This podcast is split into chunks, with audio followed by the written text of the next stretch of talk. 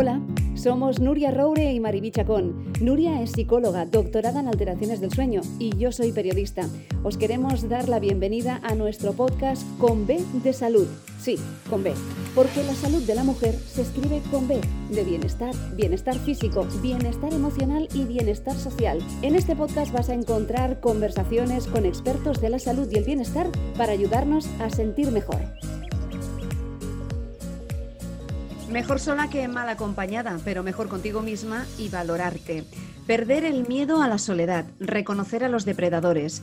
Silvia Congos, nuestra invitada de hoy, es una de las mejores psicólogas y reconocidas en nuestro país y es una experta en autoestima, en dependencia emocional y conflictos de pareja. Ha publicado diferentes libros. El último, el que yo tengo en mis manos, A soles descubréis el plaer de estar. A solas descubre el placer de estar contigo mismo. Nuria, yo no sé si tú lo has planteado esto muchas veces, pero ahí hasta la contraportada del libro habla Silvia Congos de el miedo a la tarde del domingo. Pues sí, Mariby, porque como decías, este refrán que dice mejor sola que mal acompañada, no lo sé, porque parece que todos nos lo conocemos, pero después esto de estar solo como que nos da un poquito de miedo, ¿no? Parece que incluso la sociedad, como dice Silvia, te va empujando a mm. vivir con pareja. Se lo vamos a preguntar a ella, ¿no? Y nos, nos sacará de dudas. Silvia Congos, bienvenida a Conve de Salud. Hola, ¿qué tal? Estoy encantada de estar aquí con vosotras. Realmente em, eh, creemos aún en nuestra sociedad, quizá por nuestra educación que hemos recibido, que la mujer no tiene que estar sola.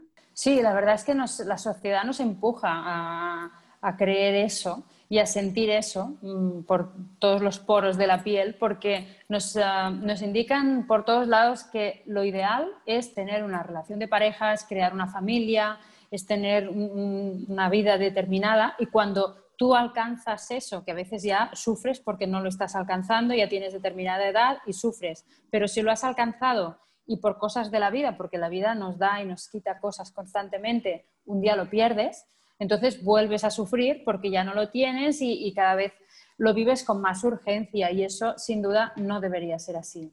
Claro, y además la mujer como que nos aprieta un poco nuestra edad, ¿no? Porque el tema de la fertilidad, pues parece que si no tienes pareja y no empiezas a tener hijos a una cierta edad, está la frasecita aquella de, uy, vigila que se te va a pasar el arroz, ¿no? Pasa que ahora, suerte que tenemos margen ahora, ¿no? Un poco más, pero bueno, sí que es verdad que la, la sensación esa de urgencia también crece por ese motivo y más en la mujer, que por un lado está la preocupación por encontrar pareja y salir de ese agujero oscuro que es la soledad para muchas personas y luego, por otro lado, el tema de si quieres tener hijos, que es otro añadido, otro factor añadido. La maternidad escogida. Exacto. Sí, porque como decías, parece que muchas veces ni nos lo planteamos, ¿no? Realmente si queremos estar en pareja, si queremos convivir con esta pareja, si queremos tener hijos, es como que eh, socialmente, educacionalmente, es lo que toca a cada momento.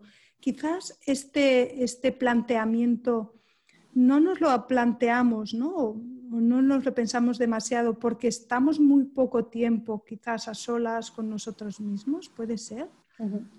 Nos cuesta mucho quedarnos a solas. Es como, lo tenemos asociado al sufrimiento, a pasarlo mal, a, estar abandonados. ¿no? De hecho, yo creo que uno de los mayores miedos que tiene el ser humano es el miedo al abandono, eh, a no tener a nadie a nuestro lado. Es un miedo que ya tiene su origen biológico, que ya viene de, de nuestros inicios como especie, de cuando estábamos en las cavernas en las que ser abandonado podía suponer para ti peligro de muerte. Entonces es como que hay una parte del cerebro que sigue tratando de protegernos y evitar ese, quedarnos a solas. Pero debemos darnos cuenta de que quedarnos a solas, atrevernos a enfrentarnos a la soledad, de, estar en compañía de nosotros mismos, es muy, muy, muy enriquecedor. Nos permite crecer, nos permite conocernos mucho más y nos permite entender muchas cosas que nos ocurren y, de esa forma pues vamos trascendiendo todas esas. A veces pensamos que si no sabemos estar solos, si no sabemos estar bien con nosotros mismos, es difícil después también estar con otras personas. Totalmente, totalmente es así. Porque a veces yo le digo a la gente, bueno, pero vete a tomar un café contigo mismo, dedica una tarde a la semana, dedícatela a ti, a hacer cosas para ti. Y me dicen, no, ya, pero bueno, yo a tomar un café me aburro, ¿no? Bueno, pues si tú te aburres estando contigo mismo, mm, entonces cuando vas a convertirte en alguien dependiente de que haya de, esas otras personas para que te distraigan. Es decir, tú tienes que saber qué hacer, cómo emplear tu tiempo, cómo enriquecer tus horas y cómo conectar contigo mismo. Ahora, por ejemplo, con el confinamiento nos damos cuenta, o cuando nos confinaron, vaya, espero que no se repita, nos dimos cuenta de que ah, con ese silencio externo, es como que al bajar el ruido exterior, empezábamos a escuchar nuestro ruido interior de alguna forma. Y eso nos generaba mucho malestar porque nos tenemos que enfrentar a cosas que no nos gustan muchas veces. Igual cuando te quedas a solas en silencio te das cuenta de que estás con una pareja que no te satisface, de que no eres feliz o de que estás manteniéndote en un trabajo que no te aporta, en el que ya sientes que no creces, que no, no te sientes realizado. Claro, ver eso implica que tienes que hacer cambios, ya no puedes seguir como si no lo vieras, ¿no? tapándote los oídos como hacías hasta ahora con un montón de actividades. Y todo eso son aspectos que la vida puede mostrarnos cuando nos quedamos a solas y cuando nos permitimos escuchar lo que viene a decirnos. Y a veces las personas, por el miedo que tenemos a estar solas, acabamos llenando esos vacíos y eso nos lleva pues, a a lo mejor pasar mucho tiempo en el trabajo o en otras actividades ¿no? Como decías, que nos distraigan para que así, pues bueno, no tengamos que, plantearnos. Pero una cosa es estar solo, como decías, Silvia, cuando a veces te vas a tomar un café, pero bueno, sabes que tienes la compañía, ¿no? Sabes que llegas a casa y tienes tu pareja o tienes... Y la otra muy distinta es sentirse solo. Y esto en el libro también lo explicas mucho, ¿no? Esta diferencia de estar solo a sentirse solo. Exacto. Y, estar solo, bueno, mm, todos podemos estar solos en algún momento y hacerle frente, pero el problema realmente, como dices, es cuando te sientes solo. Eh, cuando te sientes solo es cuando sientes que no estás cubriendo dos necesidades que para mí son básicas para los seres humanos, que son la necesidad de amor y de conexión. Eh, la necesidad de amor cuando sientes que eres importante para alguien, que hay alguien a quien le importas, alguien que piensa en ti, alguien a quien le duele tu dolor y que está ahí y sientes que cubres la necesidad de conexión cuando te cruzas y encuentras personas con las que sientes que tienes los mismos valores, que te preocupan las mismas cosas, que piensas igual en determinados aspectos que son importantes para ti. Ahí es cuando se crea conexión. Entonces, cuando sientes que no hay nadie eh, con quien cubras esas necesidades de amor y de conexión, es cuando realmente yo creo que tu vida ya no tiene ningún sentido, es cuando ya nada vale la pena, nada es suficiente, ¿no? Porque puedes tener mucho dinero, puedes tener mucho éxito en tu profesión, puedes tener un gran nivel social, económico, pero si no hay nadie a quien sientas que de verdad le importas por quién eres, por cómo eres, por lo que eres, y nadie con quien sientas que conectas de verdad, que habláis ese mismo idioma, yo creo que ya pocas cosas nos van a llenar. Explícanos un poco también, dentro de, tu especialidad, tú eres eh, una experta en, auto, en autoestima. ¿Cuándo te diste cuenta que la gente necesitábamos este tipo de estímulos y ayuda para, para poder salir de un agujero? Bueno, yo, yo en mi carrera profesional empieza a partir de una experiencia personal en la que yo, después de acabar la carrera de psicología y de formarme y y plantearme a ver si cuando en el momento en el que empezaba a abrir mi consulta, me di cuenta de que estaba atrapada en una relación en la que sufría dependencia emocional. No tenía ni idea de lo que era la dependencia emocional, no tenía ni idea de lo que me estaba pasando a mí, porque en la carrera en ningún momento me hablaron de ello, jamás, ni una sola vez. Yo veía que no era feliz en esa relación, de que él era una, una, gran persona, pero que yo no estaba bien a su lado, no mirábamos hacia la misma dirección, no queríamos lo mismo pero me sentía incapaz de cortar esa, esa, historia. O sea, la simple idea de quedarme sin él me generaba un pánico terrible, no lo podía soportar. Entonces hice varios intentos y, no, imposible, lo pasé fatal. Me diagnosticaron Crohn, eh, que es una enfermedad que es crónica ya, y yo creo que por los nervios, igual yo ya era un poco vulnerable a eso, pero por todos los nervios y la ansiedad que pasé, y, eso, al final llegó un día en el que me, hablaron de la dependencia emocional y lo entendí todo. Entonces me puse a buscar herramientas, hacer formaciones, hacer cursos para yo poder salir de esa relación, hasta que al final no paré y lo conseguí.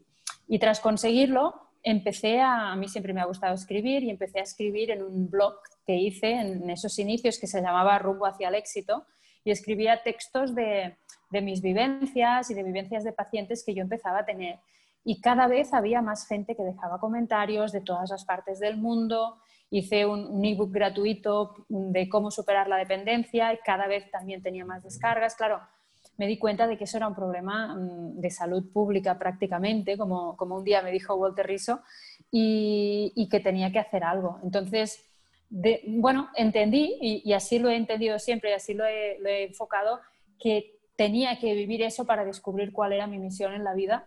Y mi misión sin duda es esta, es lo que hago y porque amo y me apasiona lo que hago y vivo para esto totalmente, que es ayudar a, tantas personas que sufren por no entender el amor correctamente. ¿Cuáles son los, signos de esa dependencia emocional? Si alguien, ah, ahora tampoco que no, la gente que no se espante, ¿no? Pero dices, ¿qué se siente cuando uno tiene dependencia emocional? Pues sientes una incapacidad de dejar tu relación, te sientes incapaz de cortar, de quedarte sin esa persona, a pesar de que hay momentos en los que tienes claro que deberías dejarlo, que no eres feliz, ¿no? Y es cuando cuando esa persona te das cuenta de que por su forma de comportarse, de tratarse, pues no te sientes amado, ah, aunque te repita mil veces cada día todo lo que te ama, pero tú no te sientes amado, cuando por el hecho de estar con esa persona tú no puedes ser quien eres, dejas de ser tú, te vas perdiendo a ti mismo, vas dejando de hacer las cosas que te gusta hacer, vas renunciando a tus sueños, a tus propósitos, a tus objetivos, o cuando hay maltrato psicológico o físico, que es algo que es muy, muy, muy extendido y nos cuesta mucho de identificar porque normalizamos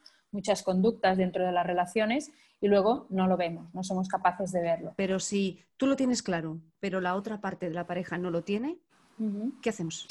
Bueno, para dejar una relación no tenemos por qué ponernos de acuerdo. De hecho, la gran mayoría de las relaciones cuando se cortan es porque uno de los dos lo decide y el otro no quiere. Y entonces ahí, por eso vivimos el drama que vivimos siempre en las rupturas, ¿no? porque hay una víctima y un culpable visto desde fuera, aunque yo creo que no es así.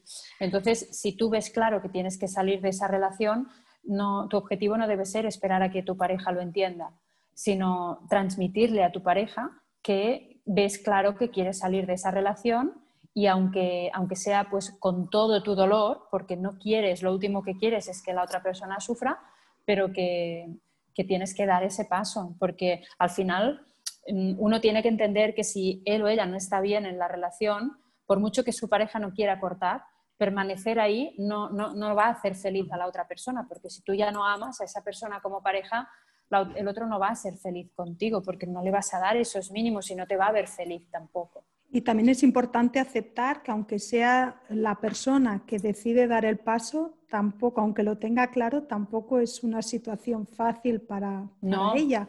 Porque muchas veces eh, eh, lo que vemos es que en el mismo proceso ¿no? de, de, esta separación hay, hay, personas, generalmente quizás si la que decide romper la, la relación es la mujer, que viendo las dificultades que se van encontrando y a lo mejor el chantaje muchas veces emocional de la otra pareja, acaban cediendo y acaban alargando una situación ¿no? de, que, acaba desgastando aún mucho más esta, esta relación.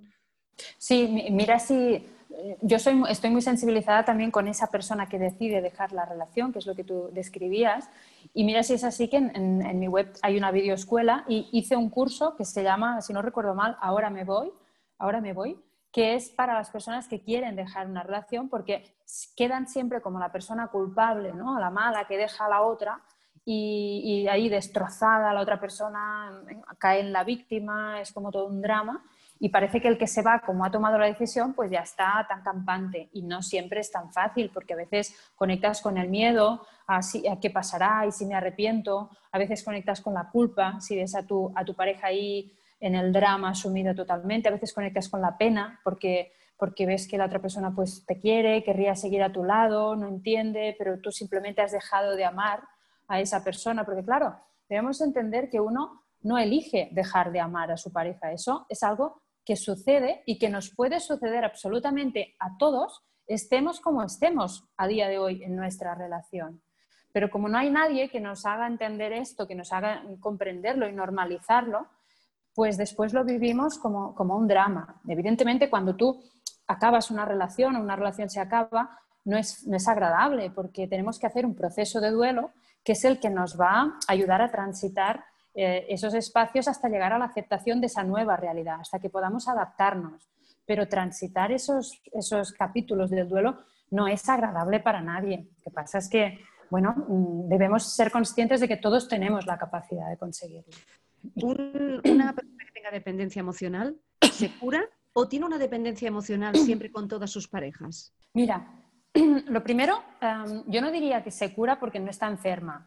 Es decir, era una manera, de explicarlo, ¿eh? también de pero, pero, me parece muy interesante porque hay muchas personas que lo ven como que estás enfermo, incluso quien lo padece, por eso me gusta que lo hayas dicho, porque, porque primero cuando uno deja de verlo como, como algo, como que estás enfermo, como, ¿sabes? Como un diagnóstico, no, simplemente es es una situación en la que estás enganchado, es como una adicción que tienes con esa persona en concreto. Pero efectivamente, cuando tú lo superas, si haces un proceso para entender qué es la dependencia, para entender la magnitud de lo que esto implica, entender por qué has quedado atrapado en esa relación, qué es lo que te ha hecho acabar creando esa dependencia y tienes las herramientas para fortalecer tu autoestima, es muy difícil que te vuelva a pasar.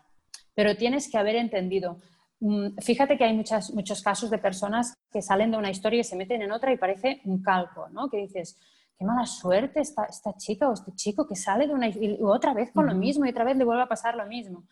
No es mala suerte, evidentemente, es que esa persona no ha aprendido algo de, eso que le está sucediendo. Es como que la vida con esa experiencia te quiere mostrar algo, quiere que aprendas algo y hasta que tú no lo aprendes, no cambias, porque yo creo que cuando, cuando hay aprendizaje hay cambio, cuando aprendemos es cuando cambiamos y al cambiar, como ya no eres el mismo, después ya ves venir todo eso, ya tienes una relación y cuando ves algunas características en esa persona y dices, uy, no, no, no, no, no, socorro, eso ya me lo conozco, fuera, fuera, fuera, lo dejo ya, antes de que sea tarde. Pero Silvia, algunas veces sí que se, ha comentado ¿no? que hay personas que por sus perfiles de personalidad, por su manera de ser, tienen más tendencia a buscar ciertas personas, también otras personalidades que parece ¿no? que acaban eh, cayendo un poco en esta dependencia emocional. ¿Podemos mm. hablar esto de esta tendencia?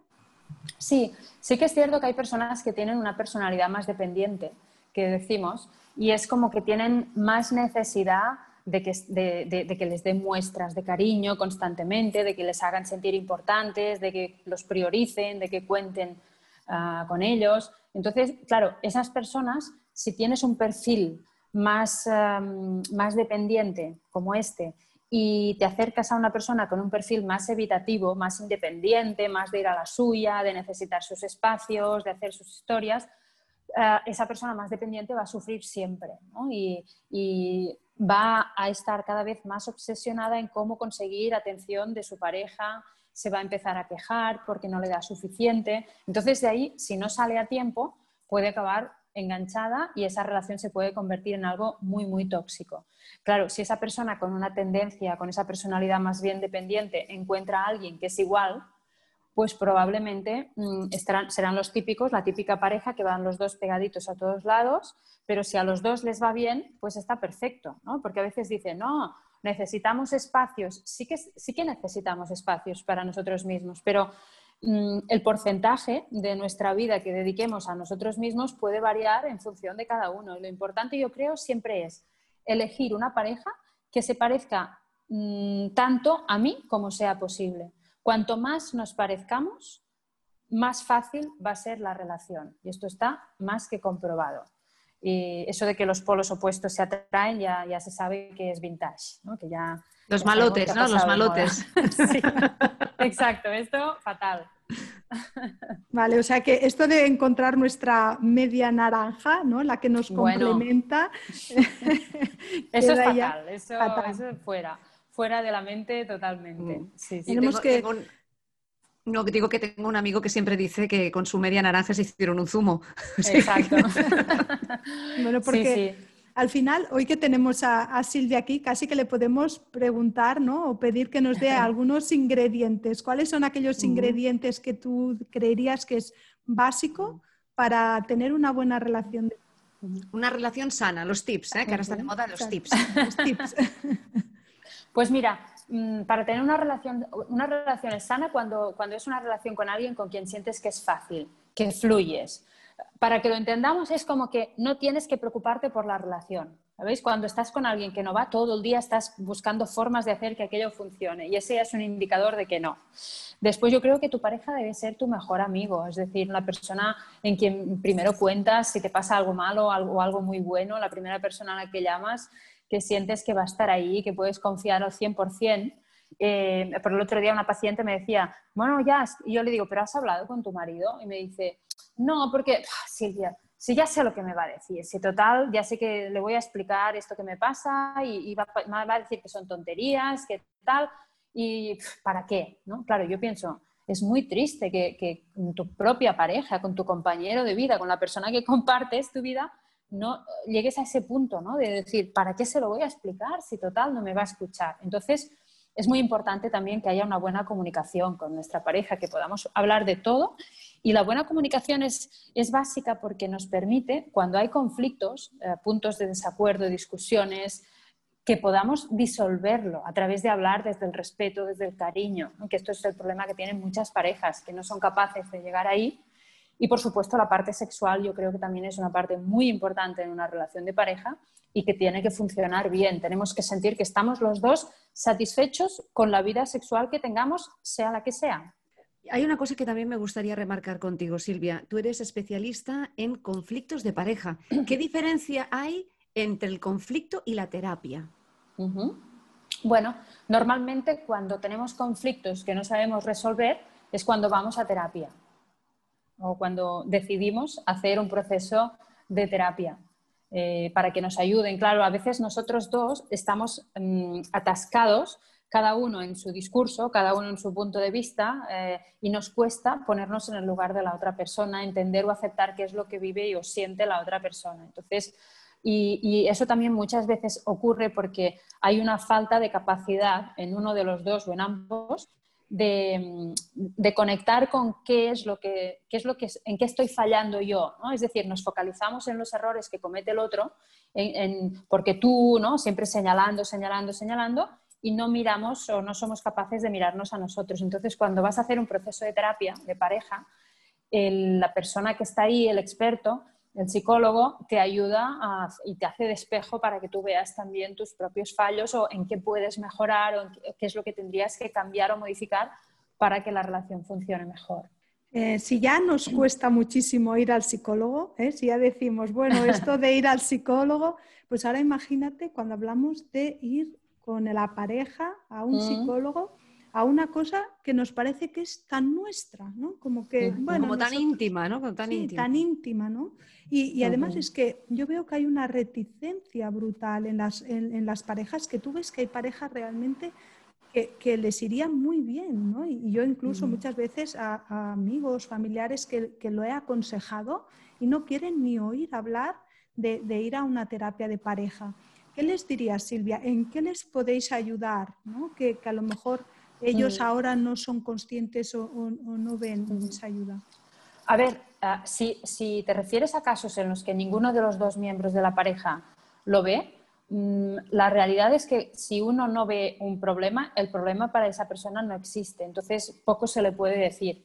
El tema está, y lo que normalmente ocurre, es que uno de los dos ve que necesitan ayuda y quiere ir a un, experto en terapia de pareja, un psicólogo de parejas, pero la otra persona no quiere. Esto es lo que suele suceder, que es uno de los dos que tira del otro para ir a hacer terapia. Y esto no acostumbra a funcionar prácticamente nunca. Es decir, muchas veces llegan ahí, pero como la otra persona no, nace de sí misma la, necesidad o las ganas de buscar ayuda y demás, lo hace porque, porque el otro le está insistiendo y, y porque le ha amenazado de que si no lo dejan, por ejemplo, pues va, pero va ya con una disidia y con un venga a ver qué me van, o ya te dicen directamente, no, vengo para ver si te puedo ayudar a que ayudes a mi pareja, ¿no? Porque no está bien, se está quejando todo el día, todo el día me está echando todo encima.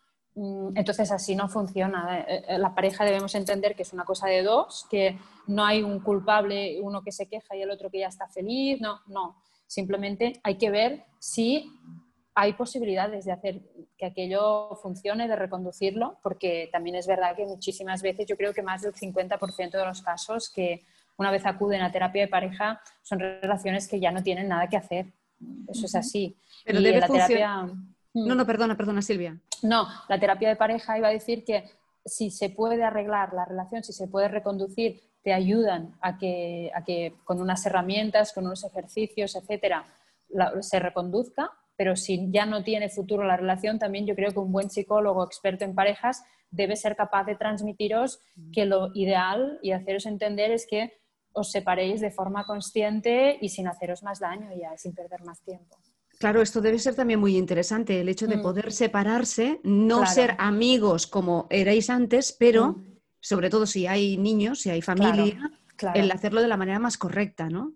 Claro, eso es lo que llamamos la separación consciente, que es lo que intentamos promover también. A mí me gusta promover porque, porque es muy importante. Es como no, se acaba nuestra vida ni tiene por qué ser una guerra, simplemente nuestra vida en común ha llegado a su fin, pero si intentamos deshacer eso de la forma más amable y consciente posible, todos vamos a salir beneficiados, ¿no? Pero, y más, como dices, si hay hijos.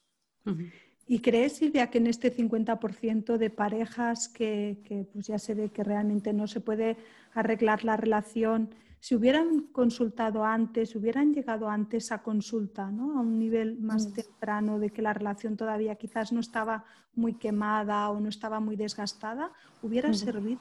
Bueno, depende de cada caso. Hay casos que sí y hay casos que no. Lo que pasa es que al final eh, uno llega cuando, cuando se le despierta la necesidad. El problema es que normalmente cuando uno siente la necesidad es porque ya no está bien al lado de esa persona, pero tiene miedo de, decir hasta aquí, ¿no? Entonces nos da más eh, confianza por ese miedo a quedarnos sin pareja, pues decir, venga, vamos a quemar este último cartucho, vamos a ver pero, pero normalmente ya, ya se ve cuando uno está mal y, ya es tarde, ¿no? porque lo que nos ocurre es que ya hemos dejado de admirar a la otra persona y ya no la amamos como pareja. A veces confundimos el, el cariño de haber compartido muchos años, igual hemos superado enfermedades, hemos, hemos atravesado muchas cosas, hemos vivido mucho y es como... nunca más con esa persona, ¿no? Es como, porque ya es alguien importante en tu vida, pero como pareja ya no le amas, ya no le deseas sexualmente, ya no hay esa admiración que debería haber. Entonces ya no hay nada que hacer, eso no se puede forzar. Pero hay muchas parejas que funcionan con, ese, con ese, denominador, el, que se sienten culpables de dejarlas solas mm. porque o en algún momento dado lo han dado todo, en una enfermedad, en un mm. traslado, mm. en, las circunstancias de cada uno, o que se han portado muy bien con, los padres del otro. Circunstancias pueden haber miles. Y aquí está la culpabilidad de decir, no le puedo hacer esto, ¿no? Pero claro, no le puedo hacer esto significa ser infeliz. Exacto, y lo que te O tener que vivir una doble vida, ¿no? Mm. Claro, claro, es, es, bueno, es priorizar a la otra persona y, dejarte a ti a un lado o priorizarte a ti, ¿no? Porque al final, eh, cuando dices no le puedo hacer eso, te tienes que plantear y, y qué es lo que te estás haciendo a ti. Entonces es importante que uno se detenga y se pregunte qué quiero hacer con mi vida, ¿no? con los años que me quedan quedan, sean los que sean, que nadie sabe los que son, cuál es, qué es lo que me gustaría vivir y cómo me gustaría vivir y, si quiero renunciar a todo eso, porque si lo que yo quiero hacer por mis valores es seguir al lado de esa persona hasta la muerte y ya está, porque yo lo siento así y renuncio a todo lo demás, si tú, si tú estás convencido está perfecto, al final es la vida de cada uno. Son las facturas, ¿eh? que muchas veces hay parejas que se las guardan ¿eh? para luego mm. pasar la auditoría. Eso, sí, eso, eso es malísimo. Sí, sí. En tu libro, A Soles, el descubrir el placer de estar con uno mismo, hablas de en diferentes capítulos y hay uno que a mí me ha llamado mucho la atención, que habla de la soledad sana y también insana. ¿Qué mm. diferencia hay? Mira, la soledad que es insana eh, es lo que podemos llamar también aislamiento. Y eso es lo que no es sano. Mm, las personas mayores, por ejemplo, hoy en día que, por temas de dependencia ah, no pueden ir a ver a sus familiares y están muy solos, aislados, no les va a ver nadie a lo mejor durante días o solo les visita alguien para controlar lo que sea. Eh, eso es, dañino y se sabe que les hace enfermar mucho más rápido, ¿no? enfermedades ah, degenerativas, neurológicas. Y, luego también, por ejemplo, las personas que pues, por un duelo, por una muerte de un familiar, por ejemplo, eh, se hunden muchísimo, caen en una depresión y se encierran y no quieren ver a nadie y no quieren hablar con nadie. Claro, hay un periodo de duelo en el que estás en la tristeza profunda y a lo mejor necesitas estar en contacto contigo, estar en, la cama, llorar, gritar, patalear y necesitas momentos para ti. Pero después de cuando ha pasado ese pico, tienes que esforzarte en, empezar a contactar con los demás, porque al final es ese vínculo social con las personas importantes, sobre todo para nosotros, ya no significa que nos tengamos que ir de fiesta si no estamos bien, pero sí ni que sea pues llamar a un amigo o, ir a esa cena con, con, dos amigas o amigos íntimos, aunque digas es que es lo último que me apetece hacer, pero, pero venga, va, me han insistido mucho, voy a hacerlo, ¿no? Porque después seguramente cuando vuelvas a tu casa te sentirás un poquito mejor, te habrás distraído un poco. Entonces, lo que hay que tratar de evitar es el aislamiento. El aislamiento que siempre eh, como decías ahora durante la pandemia, no sé si ahora eh, hay un aumento de las visitas de, este, de, estos meses que hemos vivido encerrados y que mucha gente ha tenido esa soledad obligada y otros que em, en pareja han tenido que vivir separados por también motivos eh, que han estado en, ciudades diferentes o que no vivían juntos y, mm.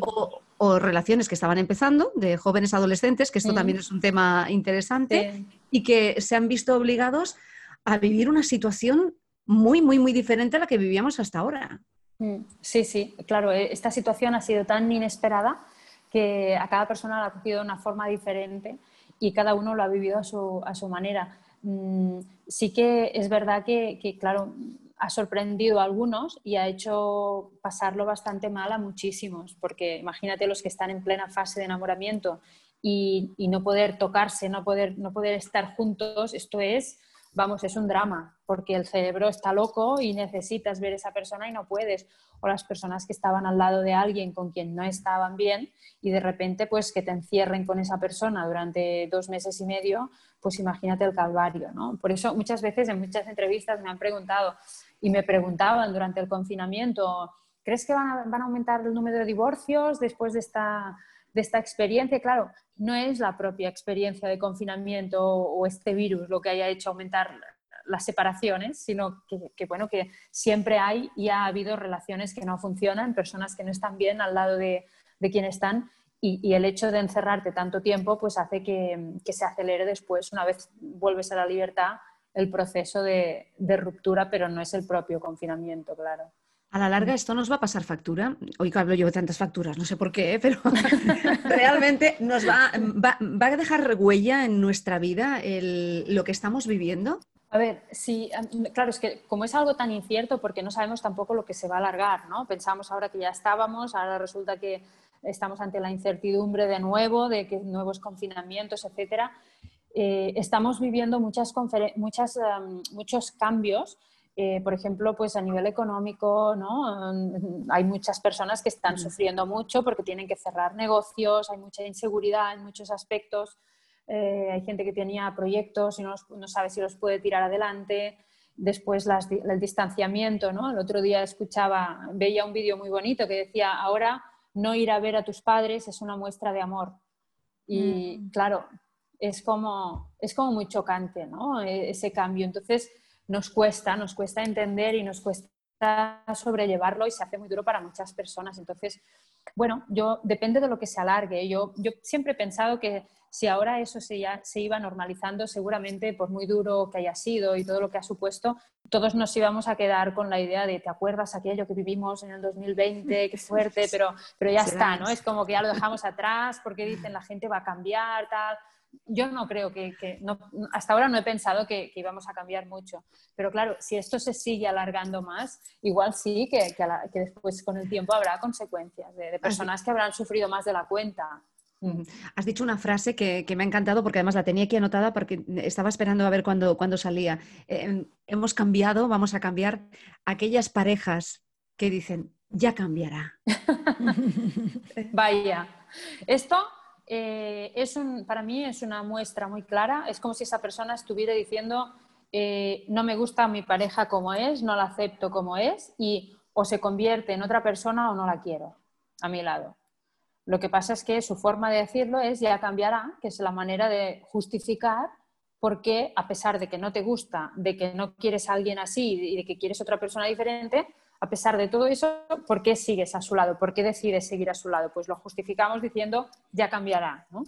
Pero yo ante esa frase siempre les digo, mm, si necesitas que cambie, por qué sigues a su lado, ¿no? ¿Por qué no le dejas vivir y dejas que encuentre a alguien que sí, que le acepte como es, que es lo que merece? Cuando leía el libro de A Solas, me, me parecía que cuando pues, uno rompe una relación de pareja, pues eh, está viviendo un duelo, ¿no? Eh, digamos que pierde, pierde la persona que tiene al lado pero, ¿qué, diferencias podemos encontrar, Silvia, en lo que llamamos un duelo por, la muerte de una persona querida, por el duelo a la pérdida, ¿eh? por, el, distanciamiento o por el, o por el fin de una relación de pareja? Bueno, claro, la diferencia principal es que em, sientes mucha, o sea, cuando es una muerte, al final acabas, aunque primero pases por la negación de por qué puedas sentirte culpable también por no haber hecho más, por podía haber hecho aquello o lo otro, pero al final acabas aceptando que es la vida quien decide eso y que no está en nuestras manos. Tenemos la capacidad de aceptar eso, pero aunque sea lo mismo, cuando acaba una relación, porque al final también acaba siendo las circunstancias, eh, como la otra persona sigue viva, eh, sobre todo cuando te han dejado, quedas más eh, fácilmente atrapado en esa sensación de fracaso, en esa sensación de frustración, de pero ¿por qué? ¿Por qué? ¿Por qué? ¿No? ¿Por qué no vuelve? Quedas atrapado en la esperanza de que tal vez va a cambiar de opinión y seguro que con el tiempo, si no me alejo mucho, si sigo en contacto, mira, igual podemos seguir como amigos y, y después pues seguro que se da cuenta de que es un error separarnos y vuelve otra vez. Entonces nos cuesta muchísimo en muchas ocasiones por eso, porque es como que mientras hay vida hay esperanza, ¿no? y, y, al, contrario, yo siempre he pensado que cuando acaba una relación la esperanza es lo primero que tendríamos que perder. Es decir, acabó, pues ya está, hay que, hay que enterrarlo y hay que seguir adelante y, y, cortar el contacto porque si seguimos intentando siendo amigos cuando queríamos, querríamos ser más, esto es una crónica de una muerte anunciada siempre. Pero esto es muy difícil, Silvia. ¿Cómo, ¿Cómo podemos ayudarlas a estas personas que están en una situación así parecida y que, bueno, quisieran realmente decir, eh, quiero aceptar que esta relación por mm. fin se ha terminado? Pues mira, lo primero que tienen que hacer es, para, para cortar toda esperanza, es darse cuenta de si la otra persona quiere estar con ellas o no, ¿no? Porque a veces la otra persona se muestra ambigua, nos da una de cal y una de arena, a veces nos dice, ay, es que no puedo estar sin ti, pero en cambio está con otra persona ya, ¿no? Y, eso nos confunde mucho más. Entonces, la pregunta que debemos hacernos es, ¿con quién está? ¿Está conmigo? ¿Está manteniendo una relación conmigo o no? Si es que no, tápate los oídos y olvídate de todo lo demás, de todo lo que te dice, de todo. Quédate con que no está conmigo cuando podría estar conmigo. Esta es la principal muestra de que esa persona ya no quiere seguir en la relación, por mucho que después te diga y te vuelva a decir. Y luego es muy importante también, que deberíamos entenderlo todos, es que las relaciones acaban. Que acaban. Todas. O sea, pueden acabar el día de nuestra muerte, sí, pero pueden acabar antes. Y de hecho, estadísticamente es mucho más probable, y está más que claro, que pueden, es más fácil que acaben antes de que llegue el último día de nuestras vidas que no que acabe que acabemos juntos el último día de nuestras vidas, con la primera relación que hemos tenido, o, la segunda o la que sea. Entonces, las relaciones, como nosotros los seres humanos somos seres vivos, somos cambiantes, estamos en constante evolución, en constante transformación, cambiamos y puede ser que no estemos cambiando de la misma manera. Nos pasan cosas que nos transforman, que nos hacen ver la vida de otra forma distinta. Igual cambian algunos de nuestros valores por determinadas experiencias que ni siquiera vivimos igual. Entonces, Puede ser, nos puede pasar a todos, que llega un día que digas, mira, hasta ahora me encantaba, hasta ahora esto me compensaba, pero ahora es que le veo, la veo y es que no, es que no, es que no, ya no me gusta, es que ya no quiero estar aquí. Es que, en cambio, veo un compañero de trabajo y siento que, ostras, con él sí que, sí que siento que conecto, porque ves, es que con mi pareja no puedo hablar, solo está pensando en esto, en lo otro, en lo demás allá, en cambio con esta otra persona conectamos mucho y empiezas a pensar que tal vez ya no te ilusiona seguir al lado. Entonces, las relaciones pueden acabar siempre en cualquier momento y, bueno, cuando nos pasa eso, lo más recomendable es que, es que se hable con nuestra pareja, pero a veces como no somos conscientes porque no nos han educado, tampoco lo hablamos. Tenemos miedo, lo tapamos, ¿no? Eso que decíamos, nos distraemos con muchas actividades para no pensar, hasta que al final, ¡pam!, aparece una tercera persona, hemos cometido una infidelidad o ya no sabemos cómo reconducirlo. El amor no duele. Si duele, nunca. No. El amor solo podemos asociarlo al sufrimiento en un caso, y es cuando tu pareja eh, sufre por algo ajeno a la relación. Es decir, si tu pareja está sufriendo mucho porque su padre se está muriendo, si tú amas a tu pareja, tú vas a sufrir. Y sufres por amor, por el amor que sientes hacia tu pareja, porque le ves sufrir y cuando hay amor hay compasión. Eso significa que su dolor te duele y que algo te mueve a querer evitar que sufra. Entonces ahí es cuando decimos que se sufre por amor. Pero jamás lo que nos hace sufrir debería ser la propia relación o las dificultades de la propia relación. Sí, es como el que dicen que el que te quiere no te hará llorar, ¿no? Exacto, así es, jamás. En este podcast intentamos preguntar a todos nuestros invitados e invitadas una cosita que tiene relación con la, especialidad de, Nuria y es preguntar cómo duermen. ¿Cómo duerme Silvia con Ghost? Pues duermo bastante bien, duermo, me voy a dormir muy temprano y me levanto muy temprano también. Eh, me encanta levantarme sobre las seis pero, pero en general duermo bien. Cuando paso épocas con más estrés, con cosas que me, que me estresan más, porque a veces cuando tienes que exponerte delante de grandes auditorios, hay situaciones con determinados ponentes a los que siempre has admirado mucho, compartir escenario, hay situaciones que a mí me, me estresan bastante porque no es tu zona más en eh, la que estás más habituado. Y entonces lo noto en el sueño, que me cuesta, pero intento practicar deporte, intento comer bien, comer ligero por la noche también para facilitar ese sueño y ese descanso que sin duda pienso que es muy importante. Silvia hace aquello que le gusta ¿eh? y eso ya muchas veces es la garantía de que tiene una buena calidad de vida y que por lo tanto cuando llega por la noche le está esperando ya el sueño para aparecer ahí con normalidad. Así es. Y de hecho, eh, fijaros que es una pregunta que yo casi siempre hago a mis pacientes, porque mm, cuando están en una relación de dependencia, en una relación que es tóxica, no descansan. Igual que les cuesta concentrarse, les, tienen menos memoria, eh, tampoco duermen. Entonces, cuando ya han salido de la relación, cuando conseguimos que corten y que salgan de ahí, lo primero que les pregunto también es cómo duermes, ¿no? cómo descansas. Y claro, te dicen, Buah, nada que ver. Y, es una señal sin duda que es muy importante que ya va por buen camino. Como decía María Jiménez, se acabó. Me encanta esta canción. lo dice muy claro. Lo tenemos que dejar aquí. Silvia Congos, estamos encantadas que hoy hayas compartido con nosotras un, ratito de, tu experiencia vital, que además acabas de sacar un nuevo libro. Hace, creo que fue en, 2000, sí, en 2019, fue el año pasado. Sí, en castellano creo que ya llevamos siete o ocho ediciones. De hecho, está funcionando muy bien, también se ha editado en Colombia, que se está, está ayudando también a mucha gente y ahora se va a traducir al ruso. O sea que estoy contentísima. a los rusos les irá muy bien, Mariby, lo quería decir, pero fijaros que también depende mucho, y esto no lo hemos tocado porque yo creo que habría tema para, para rato, pero que también influye mucho nuestra educación, ¿no? la, la, educación que hemos recibido en cuanto a cómo gestionamos las relaciones de pareja. Claro. Claro, entonces depende también, eh, por ejemplo, de las religiones ¿no? o las sociedades en las que convives, que no sé si estos temas se pueden tratar de la misma manera. Claro, yo creo que al final lo que más nos afecta es lo que hemos visto en casa. Es decir, cómo ha sido la relación de pareja de nuestros padres es el principal la principal escuela y, lo que nos indica cómo va a ser nuestra relación. Hay muchos padres que te dicen, si no fuera por mis hijos ya me habría separado de esa persona.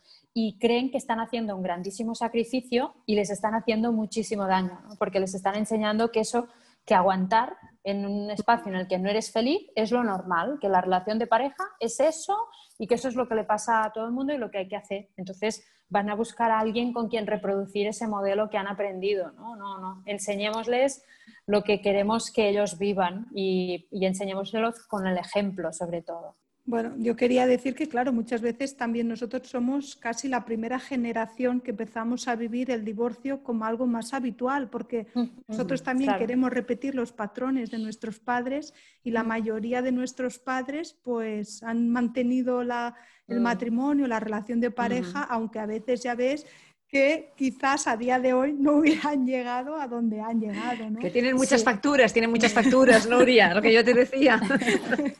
Así es, de hecho, mira, cuando hago conferencias, casi siempre las personas de, de 55, 60 para arriba vienen cuando acabo y me dicen, niña, eh, si te hubiera conocido antes, seguro que no estaría con el que tengo al lado, ¿no? Muchísimas mujeres me vienen a decir eso y hombres. Entonces, sí que es verdad que, bueno, igual antes no había esos mensajes, ahora los tenemos más al alcance, pero bueno, mm, sigue faltando mucha educación a nivel de, de relación de pareja, muchísimo trabajo por hacer aún. Silvia, estamos encantadas que hoy nos hayas acompañado, de verdad. Ha sido una suerte poder compartir contigo este ratito. Gracias, de verdad. Gracias, ha sido un placer. Hasta aquí el episodio de hoy. ¿Te ha gustado? No dudes en suscribirte y así estarás informada de todos los capítulos que como este seguro te ayudarán a sentirte bien. Porque recuerda que la salud de la mujer se escribe con B, con B de bienestar. Hasta la próxima.